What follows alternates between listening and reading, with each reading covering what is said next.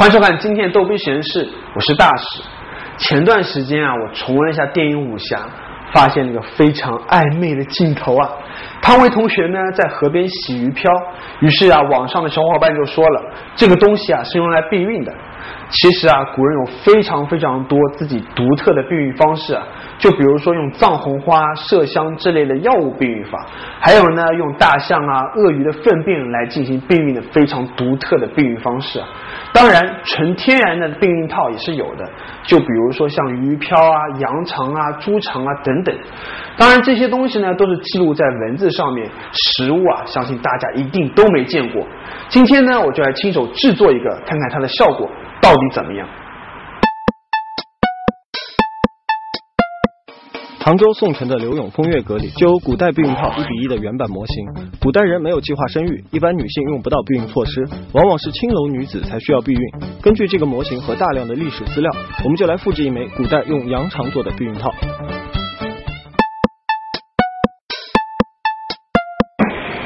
在这里了，这个头进去，这个头是磨的封死的。冬天正是吃羊肉的季节，羊肠还是很好找的。不过一般店里的羊肠为了清洗方便，都已经剪穿了，只有到屠宰场里才能找到这样一头封死的羊盲肠。选材很简单，就是把羊的盲肠最后一节剪下来，把肠子里乱七八糟的东西清理一下，一个古代避孕套的雏形就诞生了。这个呢就是羊的盲肠，可以看到它的最后一节是闭合的，所以说这个就是我们安全套的头。接下来我们就要把我们然后呢就要从这里剪一刀把它剪断，这样的话就这么一个就是一个非常标准的安全套的形状。然后我们还要把这些多余的这些肉啊、羊屎啊、上面一些薄膜啊全部都去掉和刮掉。虽然已经在屠宰场里清洗过，不过肠子里还有些黑乎乎的好恶心的样子，必须要再清洗干净。洗干净之后，手感倒是不错。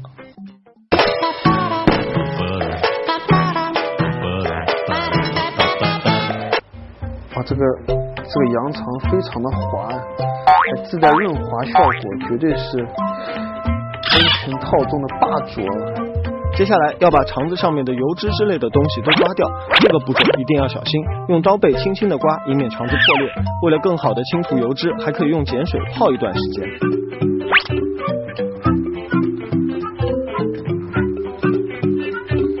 你看，经过我们刮，然后再清洗以后，整个羊肠已经薄了很多，有些地方已经几乎可以透明了。经过反复处理之后的羊肠薄如蝉翼，而且韧性十足。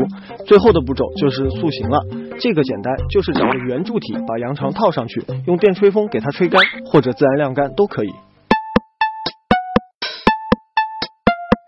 这个羊肠避孕套啊，已经完全风干了。这个摸起来的感觉有点像是晒干的豆腐皮，很难从上面揭下来。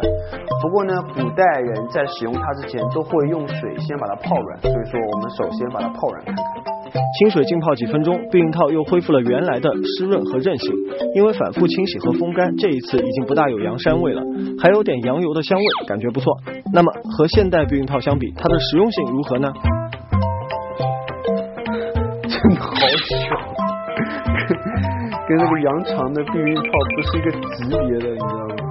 从尺寸上看，现代避孕套似乎小了很多啊，可能是因为羊肠的弹性没有橡胶那么好，无法做到收放自如。从厚度上看，现代避孕套也要更胜一筹。这个羊肠避孕套的厚度啊，明显要比普通的避孕套要厚很多，它的数值达到零点三四五毫米。几乎是一般避孕套的八倍，这样的厚度和现在的橡胶避孕套肯定是没法比了，使用感受应该也要差一些。不过安全套最重要的还是安全性，这方面羊肠避孕套能过关吗？我们来倒倒看，走。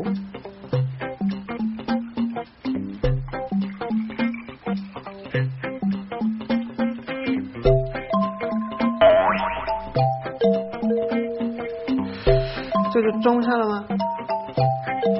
感觉一升都不到呀！现代避孕套可以装入将近一升水，不过套套本身因为膨胀变得非常脆弱，而羊肠避孕套因为弹性的限制无法膨胀，承载重量有限，但是足够结实，不会破也不会漏水，这也是它可以反复使用的原因。这个羊肠避孕套看起来虽然很大，但是因为它有弹性，所以说感觉贴合感还是很不错的呢。看来古代人使用羊肠避孕套，除了尺寸稍大不够薄以外，它的贴合度和安全性还是很好的，而且表面湿润又光滑，足以满足日常生活的需要。